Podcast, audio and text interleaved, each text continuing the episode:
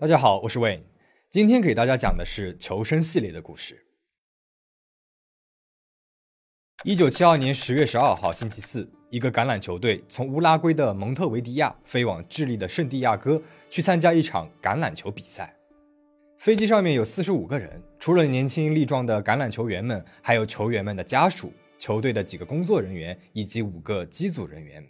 这么多人从乌拉圭飞往智利，如果包商用飞机的话，费用是十分昂贵的。那么为了节省开支，球队就租了一架空军飞机。然而他们不知道的是，他们租的这架飞机有一个外号叫做“雪橇头”，因为这飞机很重，但是发动机呢却比较弱，而且这飞机的飞行安全记录也不是很好。这些球队都是不知道的。他们只知道这是从蒙特维迪亚飞越安第斯山脉来到圣地亚哥的最便宜的办法。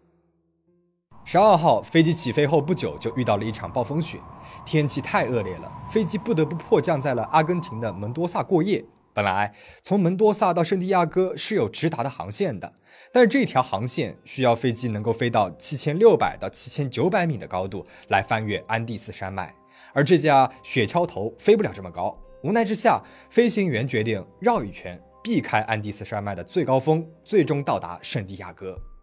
第二天，十月十三号，雪橇头出发了。起飞之前，橄榄球员们还玩了一会儿橄榄球，飞机里一阵欢声笑语。其中一个球员叫南多帕拉多，他把自己的靠窗的座位让给了队友，这样队友呢就能够欣赏到窗外的雪山美景了。此时的南多不会想到，他的这个举动会救了自己的命。飞机起飞没多久就遭遇到了气流，但是球员们经常外出比赛，飞机遭遇到气流是常有的事儿了，他们早就习以为常。然而，正在欣赏雪山美景的球员突然感觉不对劲，为什么这雪山距离飞机这么近呢？感觉打开窗户就能够碰到了。球员们不知道的是，此时的飞机驾驶舱内，机长和副机长已经是全身冷汗，惊得不知该怎么办了，因为此时他们犯了一个致命的错误。这次穿越是在云层的笼罩当中进行的，飞行员推测了穿越所需的正常时间，但是他们没有考虑到强劲的逆风会减慢飞行的速度，增加完成穿越所需要的时间，所以他们告诉空中管制员，他们一分钟之后就要降落了。但其实他们距离降落的地点还需要再飞行十一分钟。此时的飞机还在安第斯山脉飞行，但是飞行员没有意识到这个错误，他们开始转向。和降落飞机了，飞机开始慢慢的下降，穿越了云层，但是遭遇了更多更强大的气流，飞机可以说是在云层当中横冲直撞的下降的。终于穿过了云层，飞行员却看到黑黑的山脊正朝着他们迎面而来。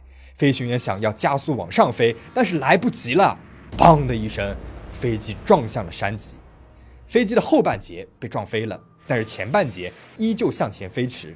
这个时候，飞机还飞在四千两百米的高空，突然间又是“梆”的一声，飞机前半截撞上了另外一座山脊，机翼被撞飞了，只留下了前半截机身在失控的往前冲。飞机上后排的人被甩出了飞机，被永远的留在了安第斯山脉当中。而还能够留在飞机上的人，此刻也是大脑一片空白。突然，“砰”的一声。失控的机身撞上了一座雪山，落在了雪山上。接着，机身沿着雪山向下滑，就像是一个雪橇一样，一直滑，一直滑，最终停在了海拔三千五百七十米的高度。这飞机，确切的说，应该是这半截机身终于是停下来了，而机身里面一片狼藉。座位早就被拔起，东倒西歪。飞行员的机舱前部也全是尸体。原本飞机上的四十五个人，十二个人在飞机撞上山脊后立即死亡。此时机身残骸里还有三十二个人还活着，他们当中有人骨折了，有的人因为被机身碎片扎进了身体而奄奄一息，而有的人处于昏迷当中。其中就包括了我们前面提到过的，把靠窗的位置让给了队友的南多普拉多。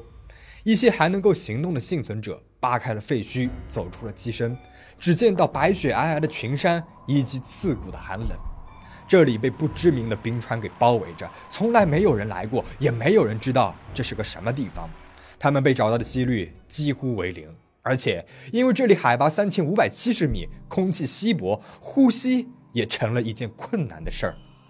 夜晚降临了，气温低至零下三十度。为了保持温暖，幸存者们挤在了狭窄的机舱里，共享着彼此的体温。同时，他们用废弃的座位、行李箱和飞机碎片，在机身的破口处搭了一道防风墙来抵御寒风。他们认为救援队肯定很快就会找到他们的，这应该是在这极寒之地唯一的一个夜晚了。然而，他们想错了。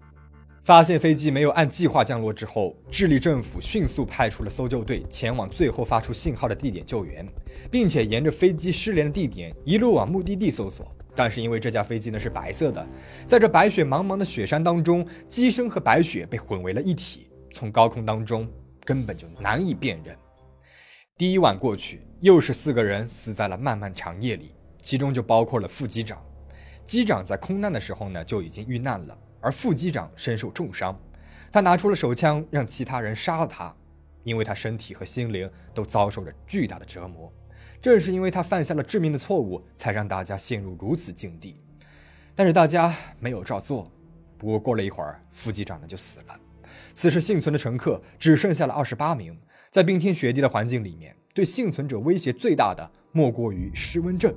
在骤降的温度当中，人体内的血液流动速度骤减，人体为了保护重要的器官，只能够减缓它们的活动幅度。渐渐的，人体的机能就会暂停，人也会随即死亡。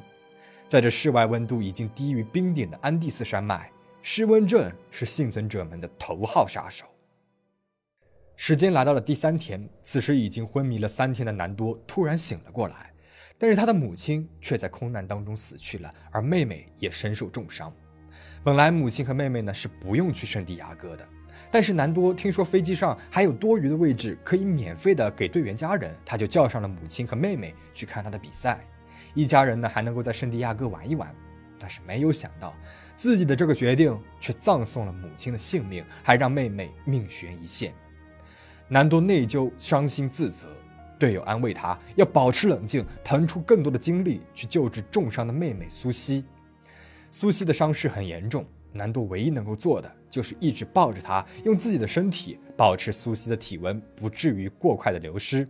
这个时候，除了失温症。新的问题出现了，已经三天没有喝过水了，很多人都出现了严重的脱水，有些人开始吃地上的雪解渴，但这也就只不过是饮鸩止渴罢了，因为雪水会迅速的降低他们的体温，加速体内的热量流失，一部分人出现了更加严重的失温症状。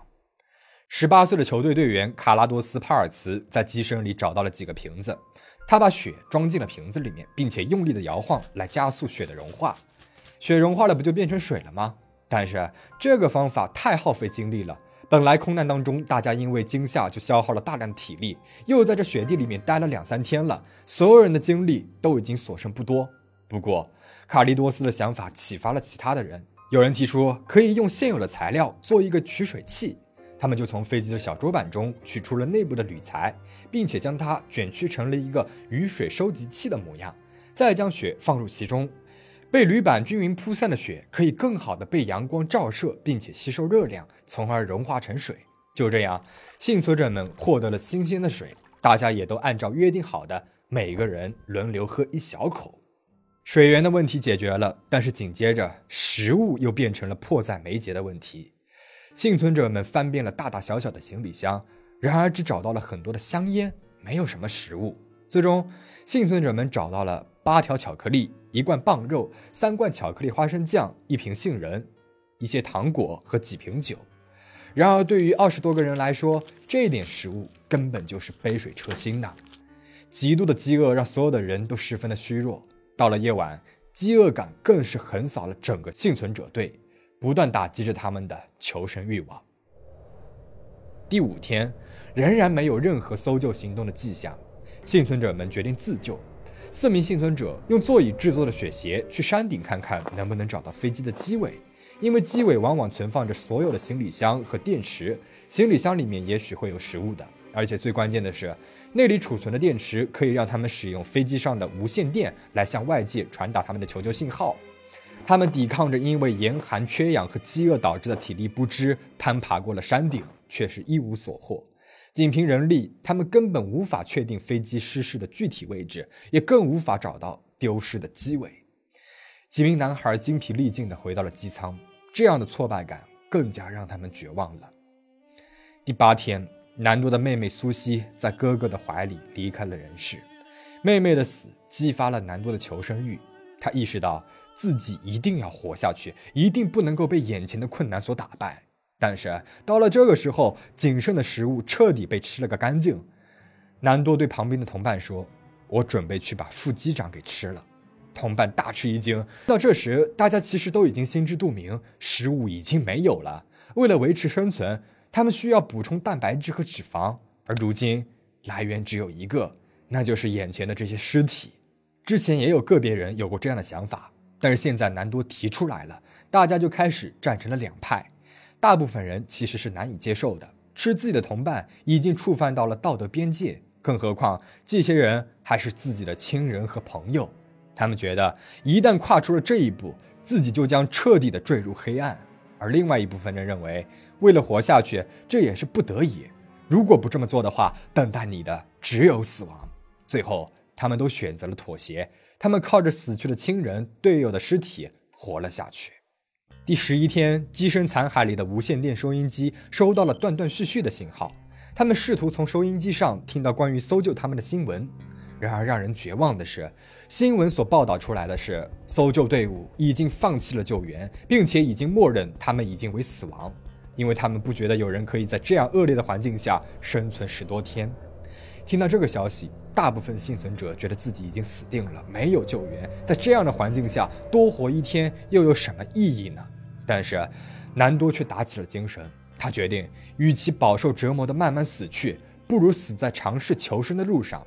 他认为，只有爬山前往高处，才能够有机会寻找救援的踪迹。南多的这一番话提高了大家的士气。第十七天晚上，上天给幸存者们再次来了当头一棒，雪崩发生了。这场雪崩几乎埋住了大多数的幸存者，包括南多。而这种被雪埋住的感觉，就像是有成吨的混凝土压在了胸口，让人几乎无法呼吸。雪崩过后，又有八个人死亡了，包括了球队的队长。队伍的士气达到了前所未有的冰点，大家觉得在自然面前，自己不过是一个待宰的羔羊罢了。只要是他想，他随时都可以一个一个的杀死他们。第四十三天，距离遭遇空难已经过去六周了。四十五名乘客已经只剩下了十七名幸存者，他们靠着死去同伴的尸体维持着生命，在机舱里面抽烟度日。一部分还能够活动的人会出去探寻周围的情况，但是每次都是走到了三百米就走不动了，因为雪太深了，而且空气太稀薄，身体也太虚弱了。他们还得了雪盲症。喜欢滑雪的朋友应该对这个词呢是不陌生的。在雪地里，如果不戴护目镜的话，强烈的阳光通过雪地反射到我们的眼睛里，就会造成我们视力下降，严重的话甚至有可能会失明。幸存者们呢，用现有的一些材料做了临时的雪鞋和太阳镜，有了这两样东西，他们就能够走得更远了。这一天，他们在探索周围情况时，终于发现了丢失的机尾，他们取回了上面的蓄电池。有了这蓄电池，就可以给飞机上的无线电充上电了。充上了电，他们就可以和外界取得联系了。然而，机长和副机长早已遇难，其他人根本就不知道如何去接通飞机上的无线电。错综复杂的线路让他们束手无策。经过无数遍的尝试之后，他们放弃了无线电，重新尝试翻越山脉寻找救援。十二月十二日，空难后的第六十一天，一共只有十六个幸存者了。队伍里面最强壮的三个人——南多·帕拉多、罗贝特·卡纳萨和安东尼奥·维森蒂尼——组成了敢死队，决定出发去寻找求生之路。他们用在飞机尾部找到的隔热材料和铁丝做了一个睡袋，以此来度过没有机舱保护的夜晚。要出发了，这次出去不知道还能不能回来。临行前，南多跟留下来的人说。如果有需要的话，你们可以把我母亲和妹妹的身体当做食物。然后三个人就带着破釜沉舟的心情踏上了征途。在这海拔接近四千米的高度，每跨出一步都可以说是难上加难。他们每踏出一步就要深呼吸一大口。由于氧气的稀薄，他们三个人都开始出现了不同程度的高原反应。这个时候，飞机上乘客的家属开始不断向乌拉圭政府施压。要求他们要找到自己的家人，活要见人，死要见尸。迫不得已，乌拉圭政府派出了特派搜救队。出发之前，他们不以为然，他们很确定这些人早就已经被冰雪吞噬了。所谓的救援不过是走一个形式罢了。然而，当他们飞过安第斯山脉时，他们震惊了。他们路过的区域有着非常明显的人类活动过的迹象，这其中就包括了一个巨大的用符号拼成的 X 字样。这让家属们一阵欣喜，这是幸存者们留下来的吗？然而，现实是残酷的。检查人员很快就发现了，这个符号只不过是科考人员为了测量安第斯山脉夏季的降水量所留下的器具而已，和空难的幸存者根本毫无关系。救援行动再一次被终止了。第六十三天，南多他们的攀爬仍在继续，他们前进的速度很慢，每天只能够行进很短的路程。但是在这一天，在出发两天之后，他们终于即将到达山顶。他们觉得希望就在眼前，在山顶上就能够看到其他绿色的山脉了。因为他们之前就听副机长说，他们坠落在智利边境的尾峰，距离智利不远。但是其实他们这个时候距离智利还有五十九公里，他们其实处于山脉的中心。所以当他们登上山顶，看到的只是一座接一座的雪山。翻过这一座山，还有另外一座。敢死小队彻底的绝望了，他们没有了生存的欲望，但是也不愿意死在机舱里。这个时候，安东尼奥把自己的食物留给了南多和罗贝特，自己则返回到机舱。南多和罗贝特决定，反正都是走到这里了，不如干脆继续的走下去，去下面的冰谷一探究竟。第六十四天，南多和罗贝特已经几乎无法再前进了。他们的肌肉开始痉挛，长期的超负荷运动和营养不足让他们几乎无法控制自己的双腿。第六十九天，他们的视觉已经跟不上两个人的步伐了，眼里面只有单调的岩石和白雪，让他们几乎失去了分辨颜色的能力。不过，他们终于跨过了白雪覆盖的区域，来到了一条大河边。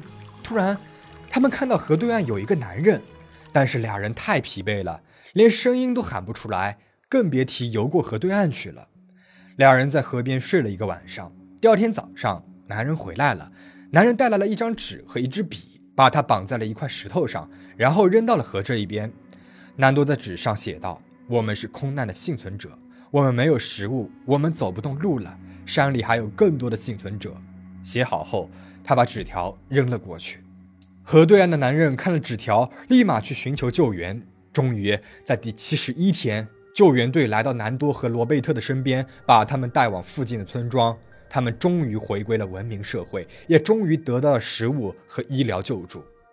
空难幸存者徒步求生的新闻很快传播了开来。更震惊的是，他们还告诉大家，还有十四名幸存者在雪山当中等待救援。十二月二十二日，空难发生的第七十二天，在经历了两个多月后的艰苦求生后，所有被困的幸存者都被成功救出了。接受了各种的治疗，人们像英雄一样的看待他们。新闻媒体问幸存者：“这么多天没有食物，你们是怎么度过的？”大家都一言不发。直到一张拍摄了机舱残骸的照片被公布于众，人们看到照片上的人骨，意识到原来他们是靠吃同伴的尸体活下来的。顿时，这些幸存者们都成了众矢之的，被认为是没有守住道德的底线，是可怕的恶魔。南多在接受采访当中说：“这是我们最后的选择了。我们尝试过别的，我们尝试过吃行李箱上的皮革，我们割开了坐垫，想看看里面有没有草可以吃，但是找到的只有泡沫。不吃它们，我们就只能够死了。那么，如果是你的话，在这种情况下，你会怎么做呢？”故事到这里呢就讲完了。几年之后，专业人员走到了南多他们走过的那条线路。尽管配备着最先进的装备，但是攀登这条线路还是十分的困难，十分的危险。可想而知，南都他们没有任何的装备，还在饥饿、疲惫、缺氧的条件下走出雪山，是多么的不容易。在找资料的时候，我还看到了一些自驾的时候被困暴雪中的事件。其实啊，对于我们普通人来说，如果不去爬雪山，被困在雪山上的几率还是比较小的。但是像类似的自驾游的时候被困在暴雪中的事情，还是有可能会发生的。所以最后呢，我为大家整理了一份针对自驾游的时候被困在暴雪当中的自救指南，或许啊会有所帮助。第一点，不要弃车。如果你无法移动，那么就留在原地。汽车其实是一个很好的庇护所，除非你知道附近有建筑物，否则的话务必留在车内。第二点，用你的手机通知警察。如果你有手机的话，在电池没电之前，用 GPS 确定你的位置，并且告诉警察你在哪里，谁和你在一起，尽可能的多说一些信息，例如你有多少汽油，以及是否有食物和水。第三，做个标记，让救援人员可以看到自己。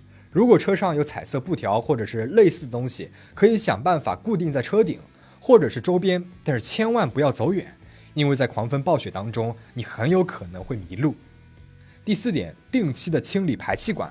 如果车辆还有汽油，你需要定期的运行发动机用来取暖。但如果排气管呢被暴雪堵塞的话，你可能会面临一氧化碳中毒的风险。第五点。节省汽油，到了晚上可以发动车辆取暖，但是如果太阳出来了，尽可能的利用太阳的自然热量来取暖。最后一点，保暖并且穿上车内的衣服和毯子。